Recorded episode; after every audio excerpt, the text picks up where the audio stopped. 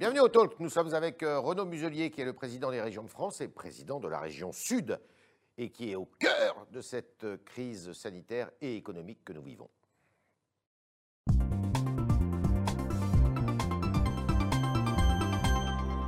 Bonjour Renaud Muselier. Bonjour, monsieur Etriard. Alors, vous avez déposé un référé pour contester la fermeture des bars et des restaurants 24 heures sur 24 pendant 15 jours à Marseille et à Aix, métropole Aix-Marseille. Le résultat est introduit cet après-midi. De quel côté va pencher la balance? Je pense que euh, le- droit va l'emporter. C'est le plus important pour la Le droit suite. est avec vous ou contre vous? Et euh, le, le droit euh, s'appliquera à tout le monde. Et il est bâti, l'arrêté est bâti autour d'un principe qui est assez simple, qui est de dire je ferme tout pour tout le monde à cause de la crise sanitaire. Mhm. Et il y a un débat en permanence sur le niveau de la crise sanitaire entre les positifs et les négatifs. J'ai prévenu, euh, quand il est venu, M. Véran, en préfecture, Mhm. pour dire que j'attaquerai avec les autres collectivités, euh, métropole, département, la totalité euh, des syndicats hôteliers, cafetiers, restaurateurs, Mhm. euh, plus quelques, quelques soutenus par l'Union des maires, de façon à ce qu'ils soient faits en bonne et due forme, et que par rapport à certains qui poussaient à la désobéissance civile, on pose bien, quand on conteste la règle, il faut le faire dans les règles. Donc vous, vous Et, êtes et je pense oui. qu'à la sortie, compte tenu du contexte sanitaire que nous avons vécu hier, avec la défense qui a été faite et la plaidoirie qui a été faite par l'ARS et le représentant du préfet, euh, celui qui va décider, il va être quand même obligé de tenir compte de ces, chiffres de santé publique qui sont quand même problématiques. Donc euh, la situation sanitaire n'est pas bonne. Néanmoins, vous estimez que c'est une décision inique. Je pense que c'est surtout une décision inadaptée, unilatérale, brutale, sans préparation, qui entraîne un sentiment de rébellion et de révolte et qui donc pose problème. Ouais. Alors même si le ministre de la Santé est venu avec M. Griset, qui est, qui est en charge euh, les, les entreprises, euh, là on voit bien qu'il y a un sentiment de révolte parce que d'injustice et d'incompréhension, et c'est ça qu'il faut arriver à, à remettre dans l'ordre. Ce que vous contestez davantage, c'est pas tellement le fait de fermer, parce que vous dites qu'il y a quand même des considérations sanitaires à prendre en compte, c'est le fait que vous n'ayez pas été consulté, qu'il n'y ait pas eu de concertation avant. Je pense que ça aurait été euh, acceptable par tous si on avait engagé, d'ailleurs, ce qui avait été fait par, à la demande du Premier ministre euh, dans le cadre de la décentralisation de crise, euh, une discussion avec les élus locaux. Vous savez, le préfet de région. Elle n'a pas eu lieu. Le préfet, non, pas du tout. Le préfet de région avait demandé dans un premier temps de fermer les bars à 20h il y a trois semaines. On avait discuté avec les élus locaux, avec lui, on avait dit jusqu'à 23h30, puis après ça avait été repoussé à minuit, c'était adapté. Quand il y a eu euh, une, poussée euh, supplémentaire d'inquiétude, on, a euh, fait des propositions, où moi-même j'étais allé beaucoup plus loin que ce qui a été validé par le préfet, mais avec une démarche qui est de dire il faut aussi punir les mauvais élèves. Parce que la, difficulté Ils qu'on n'ont pas été punis, les mauvais élèves. Mais jamais, ils ne sont même pas contrôlés. Mais vous, vous ne pouviez pas tirer la sonnette d'alarme pendant dit l'été en 25 disant, fois. mais attendez, il y en a qui abusent. Je, je l'ai dit 25 fois, mais après, Vous n'avez pas été entendu. En tout cas, le préfet de police n'a pas, euh, pas engagé les mécaniques de, fermeture administrative. Je pense qu'il y, a- il y a des mécaniques assez simples dans ce pays qui permettent de contrôler des établissements et de les fermer en 24 heures quand ils ne respectent pas la règle et la loi. Tout le monde Mais- paye mais ça, faut faire les là. Euh, tout le monde paye un peu pour tout le monde, mais en tout cas, quelques-uns qui ont vraiment triché. Elle est mal gérée, cette crise sanitaire. En tout cas, le, on va voir pour le volet 2. Sans langue de bois. On va voir pour le volet Ouais. 2. Vous avez vu que pour le volet 1, les présidents de région, euh, euh, moi-même en tant que président des régions de France, on a tous été à la manœuvre sur le plan sanitaire, les masques, les tests, sur le plan économique avec le gouvernement, et on a fait zéro polémique. Mmh. Bon, là, on a réattaqué un dispositif et je me suis permis de critiquer très vertement le conseil scientifique qui s'expliquait, qui s'exprimait sans arrêt. Un conseil est fait pour conseiller, il n'est pas fait en permanence pour s'exprimer dans la presse avant les politiques qui doivent prendre des décisions Il y a un problème de, sur, de sur des décisions, sur des, des- en, en oubliant que quand même la première partie n'a pas été forcément très bien gérée. Après nous avoir expliqué qu'il ne fallait pas masquer, il ne fallait pas tester, il fallait tout juste isoler et en tout cas jamais Vous traiter. ne faites pas confiance à ce conseil scientifique? Je ne fais pas confiance aux gens qui sont absolument incapables de tenir compte de leurs erreurs dans le cadre d'une première crise. Donc, vous estimez que euh, ces erreurs continuent aujourd'hui? J'estime que les positions qu'ils prennent ne sont pas frappées au coin du bon sens et sont loin du terrain. Mais ça, ça vous ramène parce que euh, on a vu que l'ensemble des élus euh, de la métropole, ex-Marseille et même au-delà, étaient derrière vous. Ça veut dire que avec la gauche, vous faites cause commune là. Euh, tout le monde est venu, la totalité des maires, euh, mais pas à, Mar- pas à Marseille. Sauf Paradoxalement, euh, Marseille n'est pas dans le recours Marseille ne s'est pas manifesté avec les cafetiers. Madame Rubirola n'a pas posé de référé Non. Et comment vous expliquez ça? La politique passe avant euh, Je pense qu'ils ont, ont, des problèmes d'organisation interne qu'ils n'ont pas encore traités. Alors vous êtes assez... Mais c'est dommage parce que euh, euh, les Aixois sont là, l'Union des maires, les marcheurs, tout le monde est là autour des cafetiers et des restaurateurs. C'est moi qui ai le premier dit je veux que la loi soit respectée. Euh, et donc, euh, il faut faire respecter la loi, et c'est la loi qui doit trancher. Et ils ne sont pas venus. Bon, donc, je le regrette en tout cas très profondément. Alors, vous avez marqué un coup de semonce avec ce, référé. Euh, vous souhaitez le gagner? Bien sûr, je souhaite le gagner, mais il faut intégrer. Je ne fais pas un référé pour le perdre. Et je ne demande pas aux avocats de plaider pour le perdre. Mais, vous êtes médecin aussi, donc vous connaissez la réalité médicale. Mais parce qu'on est sur une ligne de crête permanente entre les blouses blanches qui, qui sont là pour sauver des vies, et on a parallèlement à ça les, ce que j'appelle les tabliers bleus qui sont là pour sauver l'entreprise et la vie. Et donc c'est conciliable ou pas? C'est conciliable si on les fait se parler, si on compare les chiffres, si on se met avec méthode, si, parce que tout le monde est responsable dans cette histoire. Mhm. Tout le monde a un taux de responsabilité important. Tout le monde a une capacité de, compréhension. Euh, le restaurateur, il sait qu'il va avoir besoin des blouses blanches. Mhm. Mais la blouse blanche, il sait qu'il va avoir besoin du tablier bleu. Mmh. Ils ne sont pas incompatibles, ces gens. C'est deux choses très différentes et il faut les faire travailler ensemble. Et là, on a des, gens, euh, nos, restaurateurs, cafetiers, etc., qui sont des travailleurs, des vrais travailleurs, qui ne veulent pas vivre de subventions, qui ont été impactés par les gilets jaunes, qui ont eu une fermeture très importante là-dedans, qui sont aujourd'hui dans le désespoir. Et ça, il faut l'intégrer. Alors, il y a une personnalité très forte dans votre région, euh, sur le front médical, c'est le docteur Raoult. Est-ce que vous écoutez ce qu'il dit? Est-ce que vous êtes derrière le docteur Il est professeur. Euh, que vous compreniez bien, bien sûr que je suis avec lui, parce qu'il a très tôt fixé une ligne sanitaire pour notre région qui est euh, euh masqué, testé, isolé, traité. Oui. vous avez vu le traitement. Bon, il a dit aussi que c'était une grippette, il a dit aussi qu'il n'y aurait pas de deuxième vague. oui, mais en tout cas, dans cette doctrine sanitaire, il s'est jamais il a raison. il a raison. Mais parallèlement à ça, vous avez le fonctionnement des hôpitaux. J'ai grandi avec ces médecins. Le président de la CME, il était à la fac avec moi. Le président des chefs de service était à la fac avec moi. Le président du SAMU, le directeur du SAMU, le président des réanimateurs, on faisait du rugby ensemble, on a fait nos études ensemble. On a des liens confraternels très forts, mais le professeur Raoult est un épidémiologiste traitant le, Covid, et les réanimateurs, c'est ceux qui, font en sorte que les opérations puissent continuer au niveau de la chirurgie cardiaque, au niveau de la neurochirurgie, au niveau des cancers, pour arriver à faire en sorte que les, hôpitaux fonctionnent. Ce n'est pas incompatible, il ne faut jamais les mettre les uns contre les autres.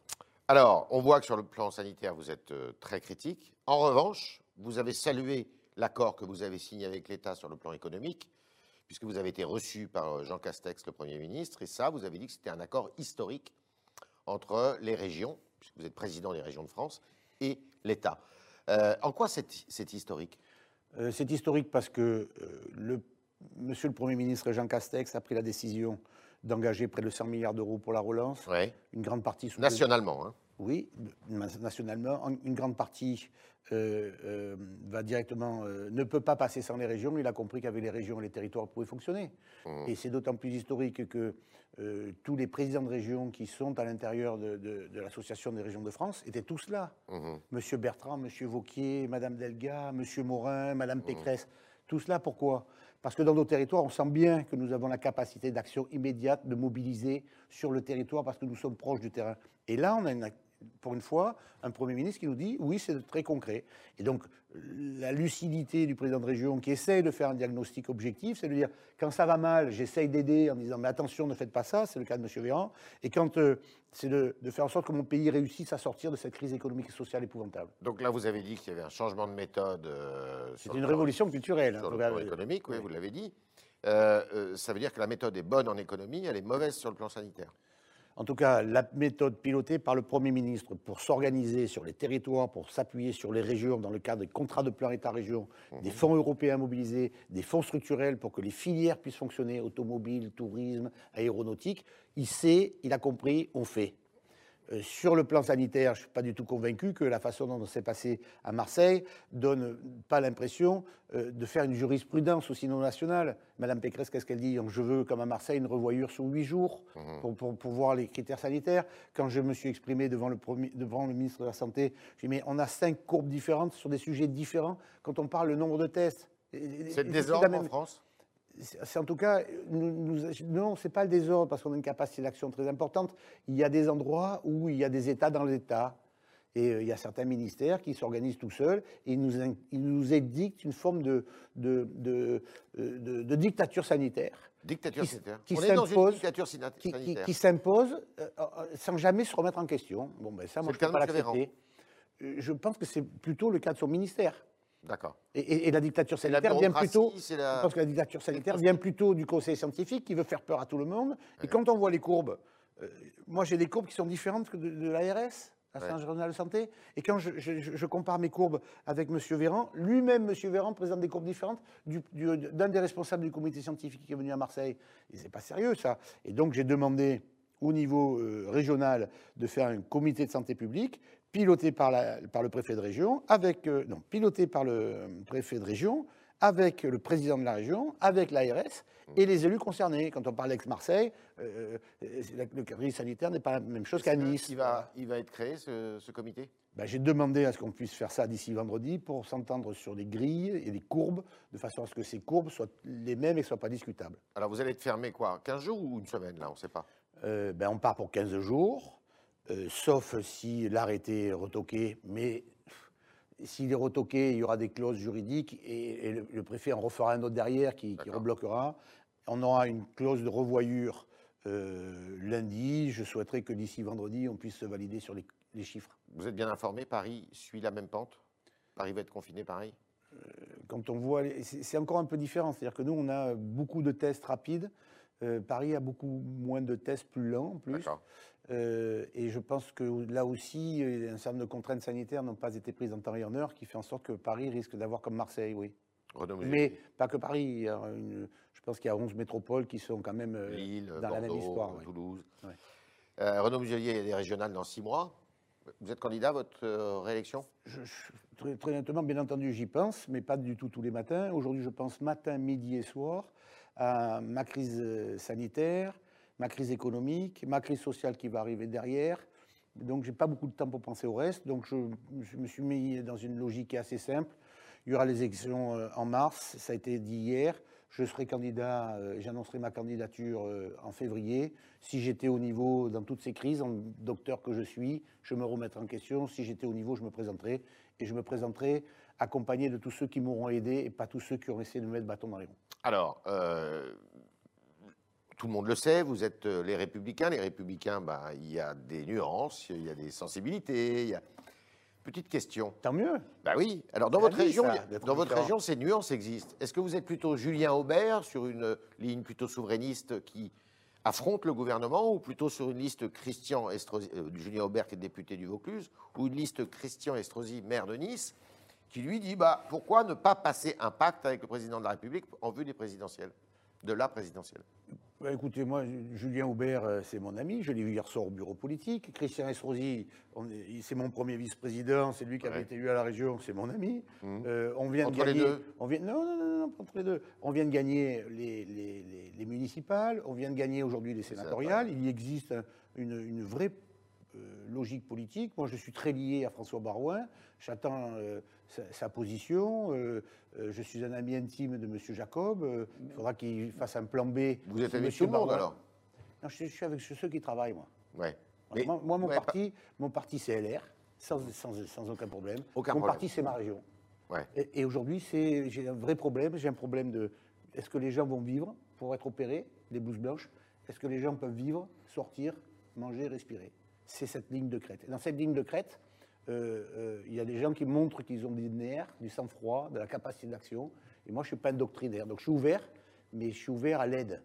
Et si j'arrive à, à travailler aujourd'hui avec le Premier ministre pour avoir mon contrat de plan signé d'ici la fin de l'année, où il y a plusieurs milliards, une dizaine Milliards. de milliards d'euros à récupérer pour ma région, il n'y a pas de couleur là. hein. Si, euh, si vous êtes candidat, est-ce que sur votre liste, vous prendrez des euh, postulants de la République En Marche Je prendrai, j'en ai à l'in- à l'intérieur de ma région, j'ai huit sensibilités politiques à l'intérieur Mhm. de la région, à côté de M. Aubert, à côté de M. Estrosi. Il faut battre le Rassemblement national? Il faut battre le rassemblement, il faut battre ceux qui ne qui servent pas à l'intérêt général.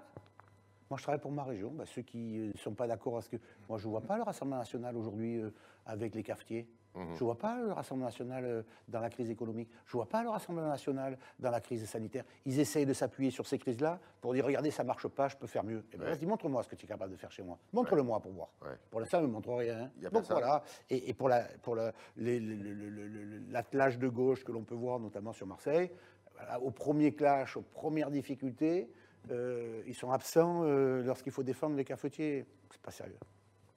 On est avec, euh, on est avec Renaud Muselier, le président des présidents de région, et puis aussi qui est président de la région Sud.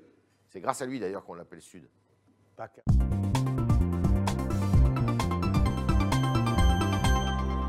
euh, PACA, c'était pas très joli, il faut le dire. hein. Provence, Alpes, Côte d'Azur. Je vous appelle pas Monsieur YT. Ah, Voilà. mais il y en a euh, certains qu'on appelle Iti. Oui, mais ça, c'est retour à la maison. Allez, on passe aux questions des internautes avec euh, Alban Et bonjour Yves, bonjour Renaud Muselier. Vous répondez d'ailleurs à une des questions des, des internautes ce matin sur la question la différence entre Sud et, et région PACA. Mais je commence avec la question d'Annie sur le Figaro.fr. On ne comprend rien, dit-elle, aux chiffres avancés pour le moment. Résultat, l'exécutif décide seul et sans concertation de ce qui est bien pour les Marseillais. Est-ce que vous partagez son avis? Pas tout à fait, parce que le, président de la République, il se retrouve dans un schéma très compliqué. Il voit le reste du monde. On, voit bien que c'est quand même très difficile dans la gestion de, tout ce problème international. Il donne une consigne, il est obligé, c'est son boulot, euh, et, et au Premier ministre de l'appliquer, à M. Véran de le faire derrière. Mais il y a manière et manière. C'est ça le problème. Et, et on voit bien que les chiffres qui lui sont présentés sont systématiquement négatifs. Or, nous, quand on est venu nous sanctionner, de façon unilatérale et arbitraire, toutes nos courbes étaient à descente, sauf l'augmentation du nombre de lits en réa. Difficile la décision, donc il faut en parler. Je tousse, mais je n'ai pas le Covid. Pas de souci, pas de souci. Alors, autre question, celle de Marie, toujours sur le Figaro.fr. Elle nous rappelle que le Secours populaire a vu exploser les demandes d'aide alimentaire pendant le confinement. Qu'est-ce que nous pouvons faire à l'échelle locale pour lutter contre la précarité? Est-ce que la précarité a augmenté dans Ben, votre région? Oui, façon conséquente, euh, et c'est le rôle aussi des départements, puisque c'est à eux le social. Et donc là-dessus, Madame Massal, au niveau département, et les autres départements de la région travaillent en la matière pour justement aider l'aide alimentaire. Et nous, à la région, on abonde de façon plus importante aussi dans les subventions qu'on leur apporte. Vous entendez bien avec Madame Vassal? Très bien. Parce qu'au municipal, c'était pas tout à fait évident au début. Mais je pensais qu'ils avaient. Non, mais parce qu'il était dans la roue de Jean-Claude Godin qui, je pensais, organisait tout pour, euh, pour nous faire perdre, ce qui Ouais. s'est passé. Ouais. Donc j'avais une différence d'analyse très importante, qui était une analyse de fond et en, vous. et en stratégie, qui fait en sorte qu'on n'était pas d'accord, mais on s'entendait très bien à titre personnel, mais pas d'accord sur la stratégie. Autre question. Alors Thomas vous demande ce que vous pensez de l'interdiction de présenter des animaux sauvages dans les cirques et les delphinariums. Vous êtes concerné parce qu'il y a des, des delphinariums sur votre. euh, Des finariums, euh, moi, moi, écoutez, moi je suis d'une culture un peu peut-être différente. J'allais au zoo voir euh, euh, les animaux par mes, quand mes parents me, j'avais envie de les voir. mhm. Bien entendu, il y a. Il y a le problème de la bientraitance et de la maltraitance, qui est un vrai problème, pour l'être humain d'ailleurs aussi. hein. Euh, mais je pense toujours pareil, il y a des gens qui, font, qui sont des, des- des bouchers horribles, qui, sont, qui maltraitent les animaux vivants et l'être vivant, et c'est ceux-là qu'il faut sanctionner. Mais euh, euh, en fait, regardez, pour le, le- le- le- le système de delphinarium, c'est- une activité économique énorme hein, chez nous sur Antibes. hein. C'est Bah oui. absolument énorme. hein. Ouais. C'est- des milliers et des milliers de personnes qui vont, et les animaux sont bien traités, personne ne peut dire le contraire. Et là, on nous explique que les dauphins ne peuvent plus se, se reproduire. Et comment on va faire pour, que les- pour que les dauphins ne se reproduisent plus? Ouais. On va les castrer chimiquement? Qu'est-ce qu'il faut faire Qu'est-ce que vous allez Ben, faire Ça ne tient pas la route. Enfin, je ne sais, pas- je sais pas comment on fait pour euh, empêcher les dauphins de se, de se reproduire, euh, si ce n'est de les castrer chimiquement. Et je ne pense pas que la chimie pour castrer un dauphin fasse partie du bien-être animal. Le jour où le delphinarium de Antibes devra fermer, le jour où Ah, il y aura des de affres dauphins, économiques. économiquement, ça représente Ah, combien d'emplois? Je ne sais pas, mais c'est en termes de touristes, c'est colossal. hein. C'est colossal. Ah, c'est colossal, c'est plusieurs dizaines de milliers de personnes par an. Et en termes d'emploi, c'est, à mon avis, entre 150 et 250. hein. D'accord. Autre question, Alban. Je, je reviens sur le Covid. Claire euh, vous demande ce que vous pensez de l'annonce de Frédéric Vidal euh, ce matin lorsqu'elle dit qu'il n'y aura pas de fermeture généralisée des universités en France. Sky, par ailleurs, parle quant à lui de- d'épée de Damoclès sanitaire. Moi, je pense qu'il faut tout faire, en tout cas, c'est ce que je fais au niveau des lycées et dans les universités qui dépendent en partie de moi, euh, pour que les jeunes ils aillent au lycée, à l'université. Est-ce que vous vous rendez compte quand même qu'il y a des petits, enfin des petits, ils ont entre- en, tout, en tout cas pour, pour les miens, c'est-à-dire ils sont en seconde et en, à la terminale, terminale. ils n'ont pas vu une, une classe et un cours depuis le 13 mars. Mhm. Ils se sont pas levés le matin, ils n'ont pas vu. le- comment on va les faire travailler après? Dans quelle génération sacrifiée de, jeunes où au moment où le cerveau se fabrique, où, l'adolescence se met en place, où la vie sociétale se met en place, on leur dit tu restes à la maison derrière ton ordinateur. Mais c'est- mortifère. Il faut absolument combattre. Et nous, on a euh, une très grosse action. D'ailleurs, on on fait euh, des- des- des- une campagne de vaccination qu'on va lancer là euh, et de dépistage. C'est la région Alors, qui la prend en charge C'est tout, tout en, prend tout en charge. Nous, on est Dans les lycées sur le Dans les lycées lycée, université, avec l'ARS. Tous les lycéens seront testés Euh, Il y a 400 000 jeunes à peu près, entre 200 000 jeunes de la, du lycée et 200 000 lyc- euh, euh, universitaires, Ouais. où on fait des tests volontaires. Et, et aussi euh, vaccin anti-grippe. Ça commence quand, ça euh, 9 et 15 octobre. Et vous allez faire le vaccin anti-grippe aussi Oui. D'accord. Dernière question. Dernière question sur un, un ton un peu plus léger. Euh, Sylvain revient sur ce problème lexical. Il se demande s'il faut à la fin parler de région Provence-Alpes-Côte d'Azur ou bien de région Sud. Euh, je suis très attaché à Provence-Alpes-Côte d'Azur, c'est son nom. C'est son nom, région Provence-Alpes-Côte d'Azur. ouais. Mais l'habitude à faire C'est encore son nom d'ailleurs. C'est son nom. Elle s'appelle Provence. Et, et donc, mais euh, les- c'est trop long. On ne dit pas Aura pour Auvergne-Rhône-Alpes, on ne dit pas IDF pour Île-de-France, Hmm. on ne dit pas YT quand on vous parle. C'est- C'est un acronyme qui ne veut rien dire. On a trois marques monde dans notre nom Provence, Alpes et Côte d'Azur. Et c'est le seul moyen de nous fédérer. Nous, on est du Sud. Mhm. Quand on est dans les Alpes de Haute-Provence ou dans les Alpes, c'est les Alpes du Sud, c'est pas les Alpes du Nord, c'est pas les Alpes de PACA. On est provençaux, on est alpins, on est azuréens, on est sudistes. On n'est pas pacaïens. Voilà. Donc la sémantique a un sens dans la vie. Donc on a un beau nom, magnifique, Provence-Alpes-Côte d'Azur. On l'a bouffé avec PACA. Jetons PACA, cet acronyme. Et si vous ne voulez pas dire Provence-Alpes-Côte d'Azur, dites le Sud. Vous êtes sudiste et vous êtes fier de l'être. Je suis, je suis fondamentalement européen. Je suis fier d'être français. Je suis cocardier. Je suis marseillais. Et je suis heureux d'être président du Sud. Et heureux d'être venu au talk. Merci, Merci, hein, merci. merci euh, Renaud Muselier, merci beaucoup. En cette période, euh, le sourire quand même peu euh, est, est de mise, quand même encore. Merci beaucoup d'avoir répondu à nos questions. Merci d'avoir répondu aux questions des internautes qui étaient posées ce matin par Alban Barthelemy. Et à demain, si vous le voulez bien.